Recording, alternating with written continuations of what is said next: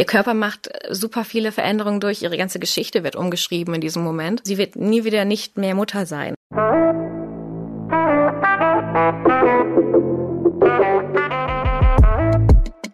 Hallo, wir sind Nadine Raber und Carolina Torres von Bento. Wir sprechen in unserem Podcast mit jungen Menschen über ihre Jobs, was ihnen wichtig ist und was sie antreibt. Und darum fragen wir, und was machst du so?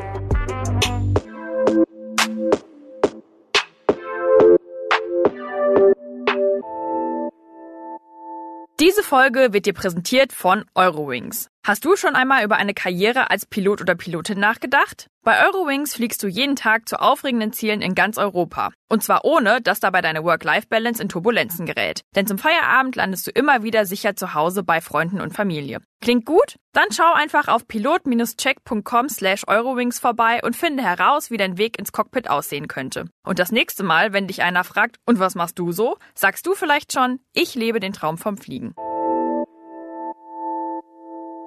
Hallo liebe Leute, ich bin Nadine und ich spreche heute mit Florentin Coesfeld aus Hamburg. Moin Florentin. Moin. Schön, dass du da bist. Du bist 27 Jahre alt und in deinem Job darfst du auf keinen Fall Angst vor Körperkontakt haben, oder? Nee, das wäre ja schlecht. Wäre ungünstig. Deswegen frage ich dich direkt, Florentin, was machst du denn so? Ich bin Hebamme. Du machst deinen Job seit 2016, richtig? Genau. Kannst du dich denn noch daran erinnern, wie es war, als du das erste Mal ein Kind auf die Welt gebracht hast? Ja, ich habe ein Praktikum mit 16 gemacht im Kreissaal, aber ich kann mich sehr gut daran erinnern, das war einfach ein unfassbar tolles Ereignis. Wie war das denn genau? Kannst du es mal erzählen? Ah, diese Frau hatte so unheimlich viel Kraft und sie war total ähm, toll. Also ich stand ja nur dabei, aber die Hebammen haben mich auch sehr ernst genommen und auch mitgenommen.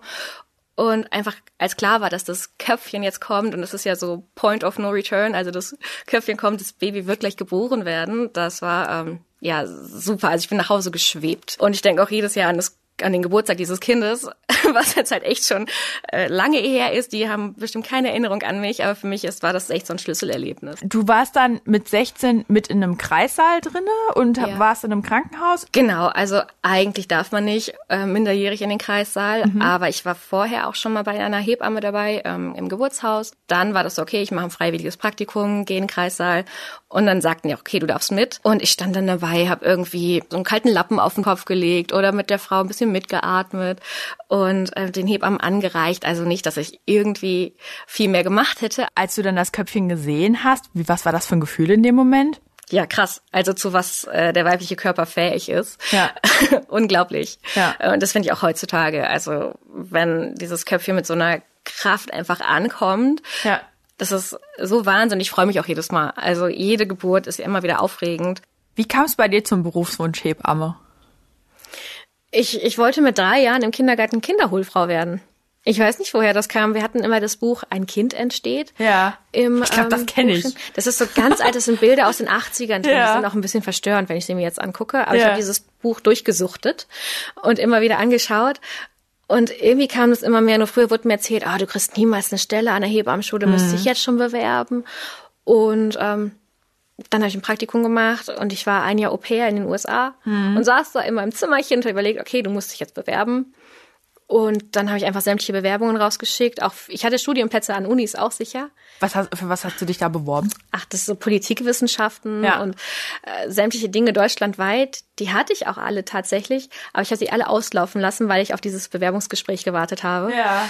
Also ich habe ganz schön hochgepokert und es hat funktioniert. Also eine Woche nachdem ich aus dem Ausland wieder da war, hatte ich das Bewerbungsgespräch und dann auch relativ zügig die Zusage und wo ich dachte so, okay, es hat funktioniert, so soll es sein. Ja. Also bist du Hebamme aus Leidenschaft? Total, absolut. Du bist ja ausgebildete Hebamme. Kannst du mal erzählen, wie deine Ausbildung ausgesehen hat? Das waren ähm, drei Jahre. Es ist eine schulische Ausbildung mit einem großen Praxisanteil. Das heißt, hat zu Beginn erstmal acht Wochen Schule und lernt ganz grundlegend ähm, auch Gesundheits- und Krankenlehre. Ja. Also im ersten Ausbildungsjahr ist man auch noch mal sechs Wochen auf einer ähm, Pflegestation, damit man diese grundlegenden, ähm, ja, pflegenden Tätigkeiten auch kennt. Ne? Also jemanden waschen im Bett ist zum Beispiel ganz wichtig. Ähm, das sind circa, ich glaube, 1800 bis 3000 Stunden Praxis tatsächlich. Okay. Wo man dann immer wieder einen Einsatz hat und dann auch wirklich 100 Prozent arbeitet. Und das heißt, der Schichtdienst ist während der Ausbildung schon komplett drin und man ist auch Teil des Teams. Die ähm, Examensprüfung beinhaltet einmal eine Anmeldung in der Klinik, das heißt eine Anamnese machen. Ne? Was bringt die Frau alles mit? Was hat sie für eine Gesundheitsgeschichte? Und ähm, das ist ein Teil der Prüfung, aber auch eine Geburt, also eine richtige Geburt, wo man immer angeguckt wird, so, wow, das kannst du? Und ja, ich muss es können für meinen Job. Ja. Äh, also Geburt ist Teil der Prüfung und dann auch ein Wochenbettbesuch, das heißt, wo ich nach ähm, der Mutter und dem Neugeborenen schaue. Hm. Wie gesagt, du hast eine Ausbildung gemacht, ne? Von 2013 an, richtig? Ja. Und äh, hast dann noch in Osnabrück studiert. Genau. Wie kam es denn zu der Entscheidung? Das habe ich mir schon überlegt, wo ich mich für die Hebammenschule beworben habe. Mhm. Also ich habe geschaut, welche Hebammenschule kooperiert mit einer Hochschule. Ja. Und Hamburg war sowieso für mich Wunschstadt Nummer eins mhm. und ähm, kooperiert halt mit Osnabrück. Und deshalb war das für mich dann von vornherein klar, okay, ich habe Abitur, ich habe die Grundlagen, ich kann auch das Studium machen.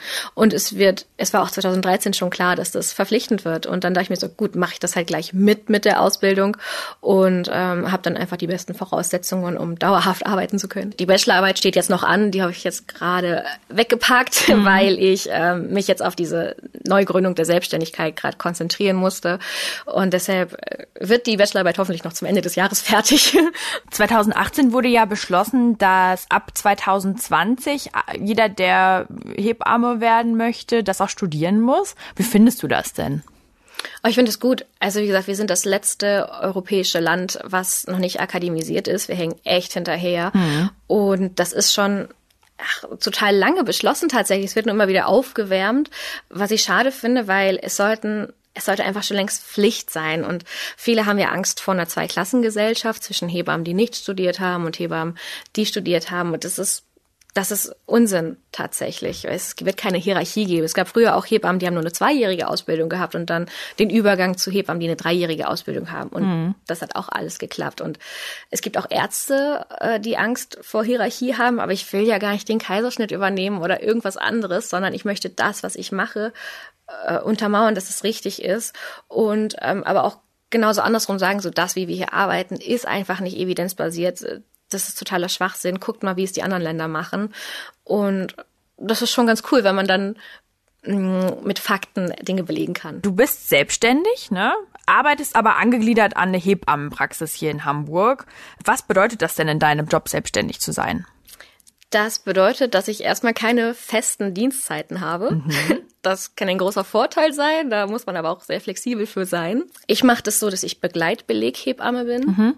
Das heißt, die Frauen melden sich eigentlich mit positiven Schwangerschaftstests bei uns. Mhm. Also so vierte, fünfte Woche, die wissen gerade erst, dass sie schwanger sind. Mhm. Und ab dann treffe ich mich mit denen und äh, wir gucken, welche Art der Betreuung sie braucht und mache das ganze Spektrum, also auch bis die Betreuung nach der Geburt. Also ich bin mit diesen Frauen sehr, sehr lange im Kontakt. Ich sage immer, wir treten jetzt eine Reise an, die nicht nur die 40 Wochen dauert, sondern auch das Wochenbett darüber hinaus. Und dann macht es vielleicht noch Kurse in der Praxis. Also es ist eine, eine sehr große Vertrauensbasis, auf die man sich auch begibt. Aber es bedeutet auch, dass ich ähm, ganz genau weiß, mit wem ich in den Kreissaal fahre. Also ich habe ähm, meine eigenen Frauen, die ich betreue, vom Beginn der Schwangerschaft an bis ähm, zum Ende des Wochenbettes und vielleicht auch darüber hinaus. Und mit dieser Frau fahre ich zusammen in den Kreiser. Das heißt, ich bin nicht vor Ort im Kreis und warte, dass jemand anruft, sondern ich fahre nur mit den Frauen, die ich auch kenne, in den Kreiser, betreue sie da die ganze Geburt über mhm. und ähm, ja, bin, bin auch mein eigener Chef. Das heißt, ich kann auch meinen Tagesablauf selbst strukturieren, außer natürlich, ich bin äh, 24-7 jetzt gerade rufbereit. Mhm. Äh, also ich habe natürlich auch zwischendurch freie Tage, deshalb der Praxisverbund äh, ja. mit den tollen Kolleginnen, wo wir auch uns um uns kümmern. Also ich habe eine Kollegin auch, die alle meine Frauen kennt, wie ich auch ihre Frauen kenne. Das heißt, wenn einer von uns beiden ein mannfreies Wochenende hat oder der ist krank, dann kümmert sich der andere halt auch um die Frauen. Ne? Also es ist immer jemand da, der von uns die Geburt äh, begleitet und auch immer eins zu eins. Also eins zu eins Betreuung ist der Schlüssel für eine gute Geburtshilfe. Florentin, es gibt ja in deinem Job so einige Faktoren, die dir die Arbeit erschweren. Ne? Zum Beispiel, dass viele Kreissäle in den letzten Jahren geschlossen worden sind. Ähm, es fehlt oft an Personal. Ähm, dann sind die Kosten für die Haftpflichtversicherung für Hebammen in die Höhe geschossen ne? auf 8.170 Euro aktuell jährlich. Ähm, das ist ja schon krass, ne? Also da habt ihr schon starke Einschränkungen. Ja, also ich muss jede Menge arbeiten, bevor ich die 8000 Euro drin habe. Mhm. Und ähm, ist auch super viel Büroarbeit. Also tatsächlich, wenn ich ähm, sagen wir abends fertig bin mit Arbeiten, ich habe meinen Praxistag fertig, dann muss ich mich noch am Computer setzen und diese ganzen Dinge, die ich gemacht habe, in ein System eintippen und diese Leistungen also dann verbuchen und das noch an die Krankenkassen schicken, weil nur so komme ich an mein Geld. Das mhm. heißt, wenn ich das vergesse und das nicht mache, dann habe ich ein Problem, weil ich mir selbst mein Geld überweisen muss. Du hast es gerade schon angesprochen, ne? die Politik hat ja darauf reagiert, auf diesen hohen Haftpflichtbeitrag und es gibt einen Sicherstellungszuschlag. Ne? Das heißt, die Krankenkassen beteiligen sich an den Kosten bis zu einer Höhe von äh, ungefähr 5.500 Euro trotzdem viel Geld, was ihr parat haben müsst. Deshalb, wie viel verdienst du denn als Hebamme? Also zu dem Sicherstellungszuschlag nochmal. Ich mhm. muss ja trotzdem erst diese 8000 Euro leisten. Mhm. Den kriegt man ja rückwirkend und auch die Beantragung dafür ist noch gar nicht mhm. so leicht. Also das steht jetzt demnächst für mich bevor, weil ich das noch gar nicht gemacht habe. Ja. Aber erstmal muss ich ja in Vorkasse gehen. Okay, krass. Und äh, das Ganze erarbeiten. Ich habe noch gar nicht so einen genauen Überblick, wie viel ich jetzt verdiene. Aber ähm, definitiv mehr als nach Tarif. Kannst du es ungefähr eingrenzen?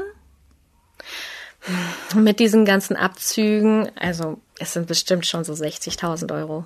Brutto? Ja. Findest du denn dann dein Gehalt angemessen? Och, ähm, das ist auch schwierig. Wie gesagt, für eine Geburt, es gibt so eine Pauschale von 195 Euro für eine Stunde vor der Geburt Betreuung und drei Stunden nach der Geburt. Mhm. Das ist schon echt, wo ich denke so, okay, da hätte ich mir mehr vorgestellt. Ja. Das ist nicht so viel. Und auch für eine Wochenbettbetreuung kann ein teures Hobby sein, weil man wird bezahlt für 30 Minuten ungefähr. Und man ist aber meistens echt 45 Minuten Stunde da, weil es länger dauert, gerade die ersten Besuche. Mhm. Und das ist definitiv nicht angemessen. Und auch ähm, die Wegepauschale dahin. Ähm, nur dadurch, dass wir wirklich dieses gute Konstrukt haben und alles anbieten, ne? also Vorsorge, Wochenbett und Geburt, passt es gut zusammen. Das ist echt nicht so einfach und ja. tatsächlich ist es auch nicht so leicht, mit den Krankenkassen zusammenzuarbeiten. Okay, also da wird's dann auch nochmal schwierig. Ja, wie gesagt, also ich bin echt keine ähm, Bürokauffrau oder nee, was noch mein Buchungs BWL oder sowas. Also ich muss mir echt überlegen, auch wie das funktioniert mit der Steuer. Also ich muss jetzt von jeder Rechnung schon, wenn ich das überweisen überwiesen bekomme, das Geld an die Seite legen und muss vorausplanen. Ne? Das ist echt nicht so leicht. Also wenn ich jetzt irgendwie Geld überwiesen bekomme, kann ich es nicht ausgeben komplett, weil ich muss denken, okay, ich muss ein Backup haben, weil es alles später noch kommt. Aber du bist trotzdem glücklich mit der Selbstständigkeit? Ja, total. Wie viele Frauen betreust du parallel? Ich, wir haben jetzt pro Monat vier Frauen, also okay. eigentlich pro Woche eine. Ja. Und dann geht ja ähm, eine Frau geht über den Termin drüber, eine kriegt ihr Kind früher. Das ist ganz gut. So kann man ähm, ganz gut arbeiten tatsächlich. Kannst du denn einschätzen, wie lange so ein klassischer Arbeitstag bei dir geht? Ja, das ist jetzt ja total anders. Also ich war jetzt gerade am Wochenende, war ich jetzt zwölf Stunden im Kreissaal, ähm, ja. weil weil es halt so lange gedauert hat. Ich hätte auch eher zum Beispiel mich auslösen lassen können von der Kollegin, aber es mhm. war völlig okay. Ich hatte genug Ressourcen.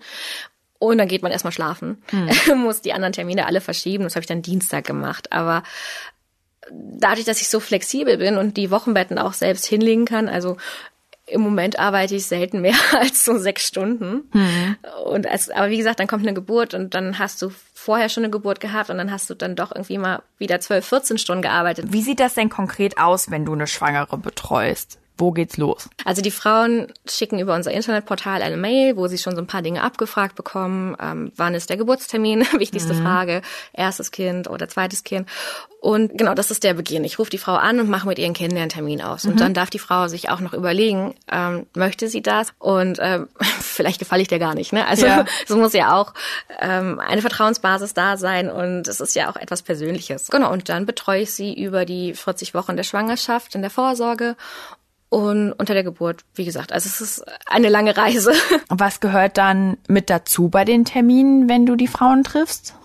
Erstmal die Frau an sich selbst. Wie ergeht es ihr mit der Schwangerschaft? Dieser psychologische Anteil ist, wie gesagt, ganz wichtig, dass die Frau ähm, sich verändert. Ihr Körper macht super viele Veränderungen durch. Ihre ganze Geschichte wird umgeschrieben in diesem Moment. Sie wird nie wieder nicht mehr Mutter sein. Hm. Und das ist ganz wichtig. Und deshalb ähm, ist das ein wichtiger Punkt. Ich nehme mir auch viel Zeit für die Frauen und dann die körperliche Untersuchung. Das heißt, man betreut die Schwangere, ähm, schaut, wie das Baby wächst, wie der Bauch sich verändert und sie sich selbst auch, der ganze Körper verändert sich ja.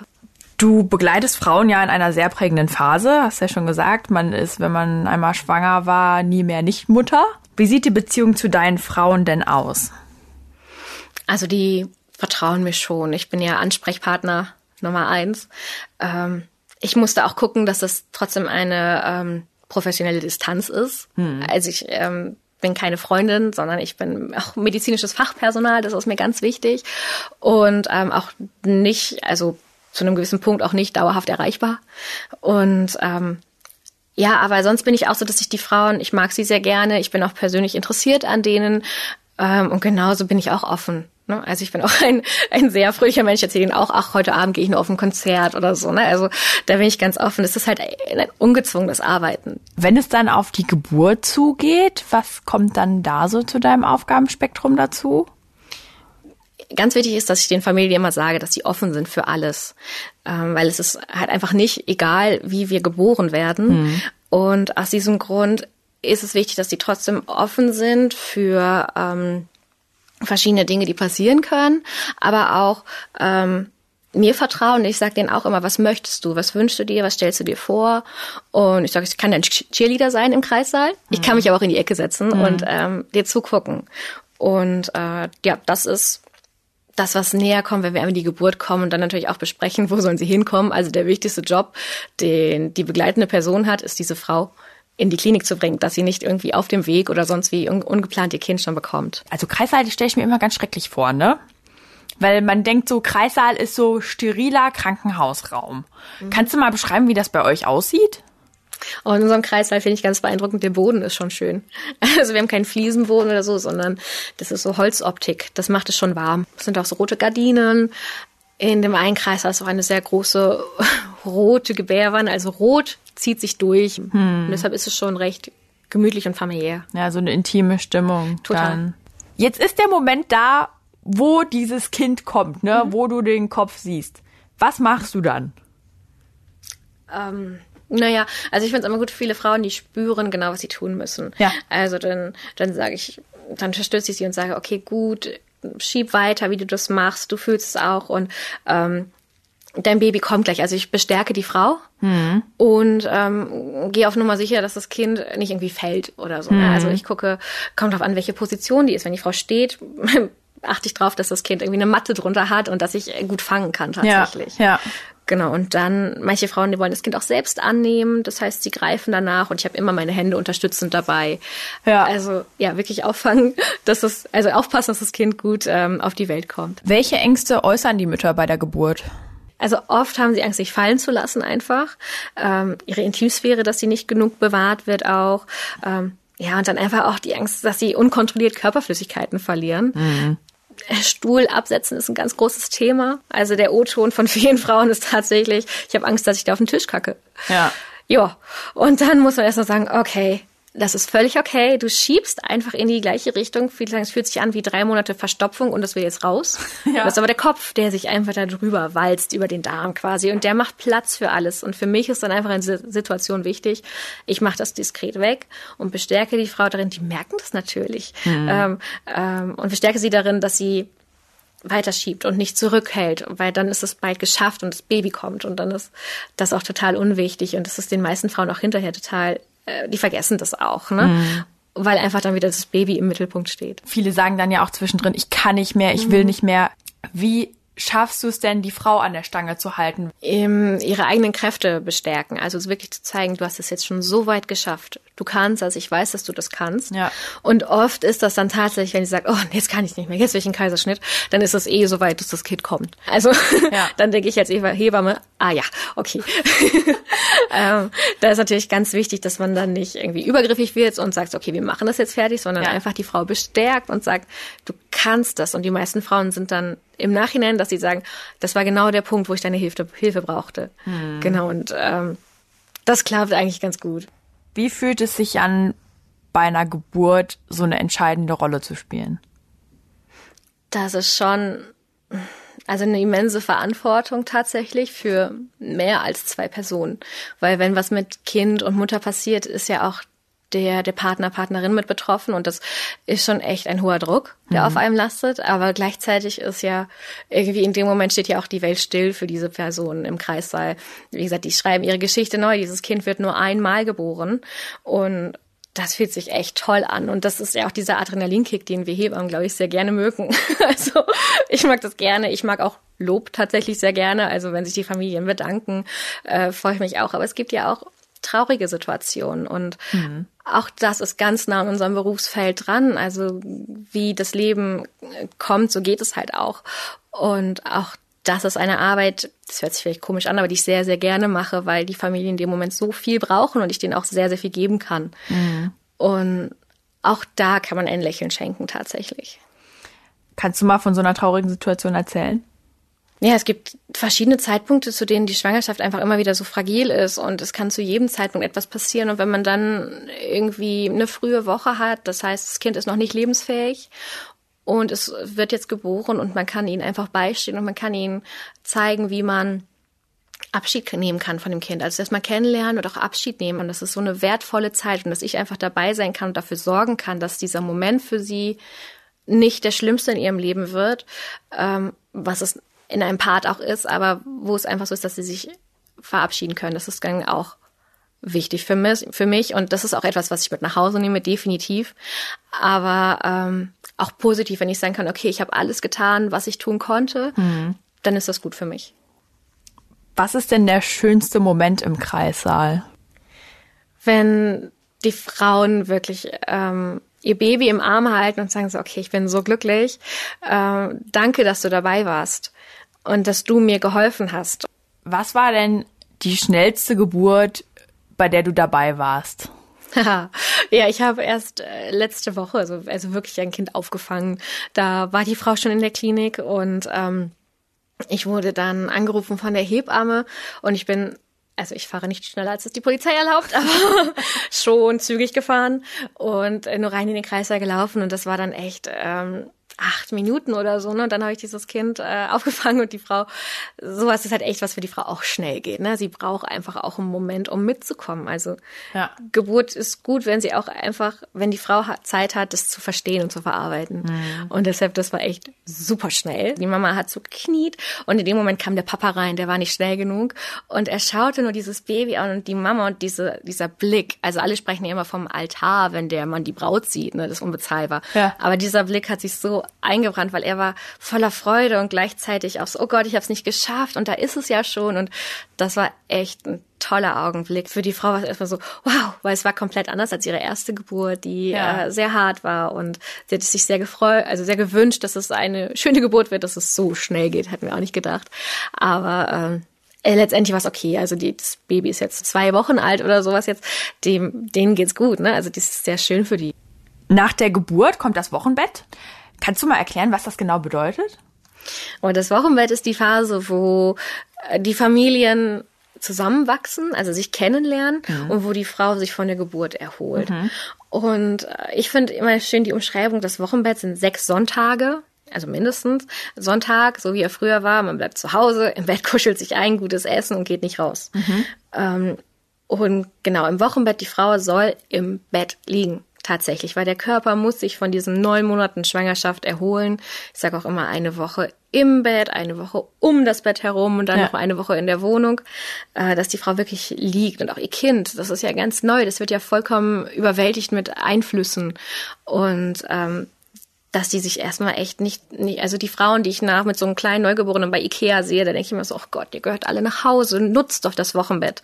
Also weil irgendwann kommt es zurück. Und meine Aufgabe ist es dann halt auch zu schauen, wie ähm, klappt es mit dem Stillen, wenn die Frau stillt, ähm, wie ist die Rückbildung, also der Gebärmutter, die sich zurückbildet, wie geht es der Frau an sich und dann natürlich, wie sich das Baby entwickelt. Ne? Wie oft bist du äh, da anfangs nach der Geburt da? In den ersten zehn Tagen komme ich täglich. Oh. Genau, deshalb muss man immer gucken, wie man das in seinen Tagesablauf bekommt. Also gleich fahre ich auch noch zu einem frischen Baby hin. Und dann fängt man so alle zwei Tage, dreimal. Also nach den ersten zehn Tagen hat man 16 Besuche. Mhm. Und das teilt man so ein. Also es wird dann, schleicht sich so aus, aber manchmal kommt man dann wieder noch mal öfter. Ich zeige auch das Baden des Babys, also das ist immer ganz spannend. Und ähm, ja, es, es kommt immer wieder was Neues, so nach, weil die Kinder ja neue Entwicklungsschritte haben und das gehen wir dann durch und wenn, ich sage immer, wenn es kommt, dann sprechen wir drüber. Und genau, deshalb ist man sehr, sehr lange bei den Familien tatsächlich. Jetzt hast du ja gerade schon erzählt, dass die Betreuung von den Frauen sehr umfangreich ist insgesamt, ne? Und dass man da echt eine intensive Verbindung äh, zu denen bekommt. Wie viel Zeit bleibt denn da für deine Familie und Freunde? Das muss man schon gut hinkriegen. Jetzt sind meine meisten Freunde auch Hebammen, ah, okay. weil ich, ich komme nicht direkt aus Hamburg und hier bin ich jetzt für die Ausbildung hergekommen und deshalb seit sechs Jahren wohne ich hier. Aber ja. Deshalb sind es fast alles Hebammen und die arbeiten auch irgendwie im Schichtdienst oder sind auch rufbereit. Das ist nicht so leicht. Hm. Aber ähm, ja, Familie ist sehr wichtig. Ich wohne in einer WG mit meiner großen Schwester. Ja. Das ist ganz praktisch Ja. tatsächlich. Das war auch die beste Entscheidung, ähm, weil wenn man dann irgendwie nachts in den Kreis sein muss, dann liegt vielleicht morgens dann doch schon mal ein Franzbrötchen nochmal bereit und irgendwie eine Nachricht, so schlaf gut oder so. Ähm, oder es ist einfach eine gute Unterstützung da. Das ist sehr, sehr gut. Und deshalb sind Auszeiten auch sehr wichtig. Also mir ist Urlaub mag ich sehr gerne, ich reise sehr gerne oder Ja. Äh, Hobbys sind auch da. Also jetzt keine Hobbys, die wöchentlich stattfinden, weil das nicht klappen würde.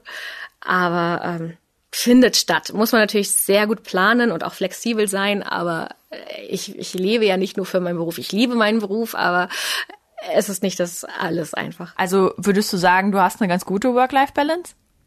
Ja, ja, manchmal strauchelt sie ein bisschen, aber ich krieg das wieder hin, einfach weil ich äh, durch meine Familie oder auch durch das durch die Kollegen wirklich, das ist ganz ganz wichtig, dass man in einem guten Team arbeitet und die einen dann auch auffangen und sagen so, okay, stopp, das war jetzt so viel, also genauso war es ja auch. Jetzt ähm, machst du mal eine Umleitung rein und atmest da durch, gehst in die Sauna oder sowas. Also das das funktioniert tatsächlich ganz gut. Florentin, wie stellst du dir deine Zukunft als Hebamme vor?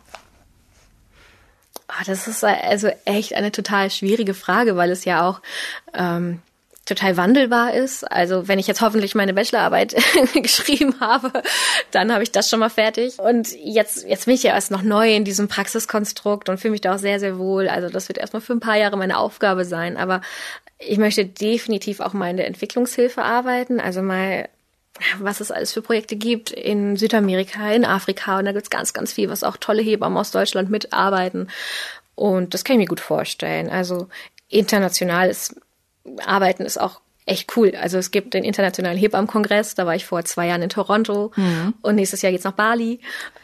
Ach, okay. Genau, das ist äh, einfach schön, sich dann international fortbilden zu können und zu sehen, okay, eigentlich machen wir das alle gleich, aber es gibt doch Unterschiede in der Geburtshilfe weltweit und wir machen das eigentlich echt gut. Also Deutschland ist auf einem guten Weg. Ja, also ein Geburtshaus wäre schon irgendwie auch ganz schön. Also wenn man sich vorstellt, so eine schöne Villa, irgendwie mit ein paar Kolleginnen, wo man auch rund um die Geburt alles anbieten kann. Das wäre super, aber muss man gucken, wie sich auch die Hebammerei entwickelt. Und persönlich, also jetzt bin ich ja noch ähm, 27, aber keine Ahnung, was da kommt. Deshalb Du bist offen für alles. total. Florentin, jetzt haben wir ganz viel über deinen Job gesprochen und äh, sind auch schon bei der letzten Frage tatsächlich angelangt. Ich würde dich gerne fragen, was wärst du denn geworden, wenn du nicht Hebamme gelernt hättest? Vielleicht Bestatter. Wirklich? Leben und Tod? Ja, wie gesagt, es hängt sehr, sehr nah beieinander. Ja. ganz nah. Und das sind diese beiden Jobs. Also mit drei Jahren wollte ich Kinderholfrau werden. Dann habe ich ganz, ganz viel Jugendpolitik gemacht und es wurde mir auch gesagt, ich soll Bundeskanzlerin werden. Ja. Das habe ich aber dann so mit oh, 17 oder so abgelegt, weil ich dachte, nee, ich bin ein sehr fröhlicher Mensch und Ja. ein sehr glücklicher Mensch und möchte mich nicht manipulieren lassen. Und habe ich das weggelegt. Politik ist trotzdem nicht ausgeschlossen, dass das irgendwann mal ein Thema wird. Aber ich denke, ja, Bestatter wäre, also manchmal wäre ich es jetzt immer noch gerne, aber es gibt auch ähm, Hebammen, die toll fortgebildet sind und dann sind die sogenannte Sterbeammen, Ja. um einfach diese Trauerbegleitung zu machen für die Frauen und Paare in der sensiblen Zeit. Ja. Und das ist für mich immer noch nicht ausgeschlossen, dass ich mich da weiterbilde, also nicht zum Bestatter letztendlich, aber ähm, um nochmal einfach meine Hebammenfähigkeit auszubauen und Ja. mich da ein bisschen zu spezialisieren. Ja, äh, wo Leben ist, ist auch Tod, ne? Deswegen ähm, ja, durchaus nachvollziehbar, dass du da ähm, dir Gedanken drum machst. Florentin, ganz vielen Dank fürs Gespräch. Es war sehr erhellend auf jeden Fall und viel Erfolg bei der nächsten Geburt, bei der du dabei bist natürlich. Dankeschön. Das war der Bento Podcast und was machst du so? Wenn dir die Folge gefallen hat, dann hinterlass uns doch bei iTunes eine Bewertung. Wenn du selbst Lust hast, mit uns über deinen Beruf zu sprechen oder uns Feedback geben möchtest, schick uns eine E-Mail an und was machst du so at bento.de. Oder schreib an unseren Bento-Account auf Instagram oder auf Facebook. Unterstützt haben uns Thorsten Reitzek, Markus Monteagudo, Jens Ressing, Johannes Kückens, Tim Verhardt, Ole Reismann und Frauke Lübke-Naberhaus. Unsere Musik kommt von Ole Bostelmann. Bis bald!